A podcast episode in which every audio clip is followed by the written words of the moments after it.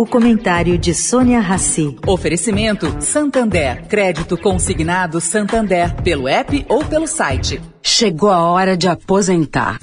Hora de aposentar essa ideia de que crédito consignado é só para quem já é aposentado.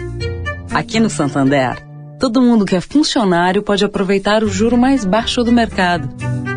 As parcelas são descontadas direto da sua folha de pagamento. E não tem papelada. Você pode fazer tudo pelo app ou pelo site.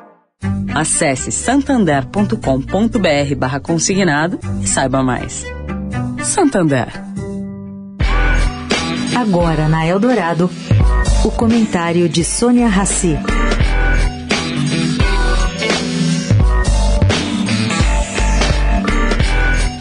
Tem gente achando, caro ouvinte, que o recuo de Eduardo Leite teve como objetivo se desvencilhar de uma possível exclusão do PSDB na chapa da terceira via à presidência da República. Com incerteza gerada aí pela briga entre Leite e João Dória, as demais siglas do grupo passaram a avaliar Simone Tebet como candidata à presidência e Luciano Bivar como candidato a vice. Essa movimentação teria o apoio do presidente do PSDB, Bruno Araújo. Por quê? Porque ele tem como foco estratégico a campanha de Rodrigo Garcia ao governo do Estado. E Garcia foi retirado do comando da campanha de Dória, o que gerou um mal-estar no ninho tocano.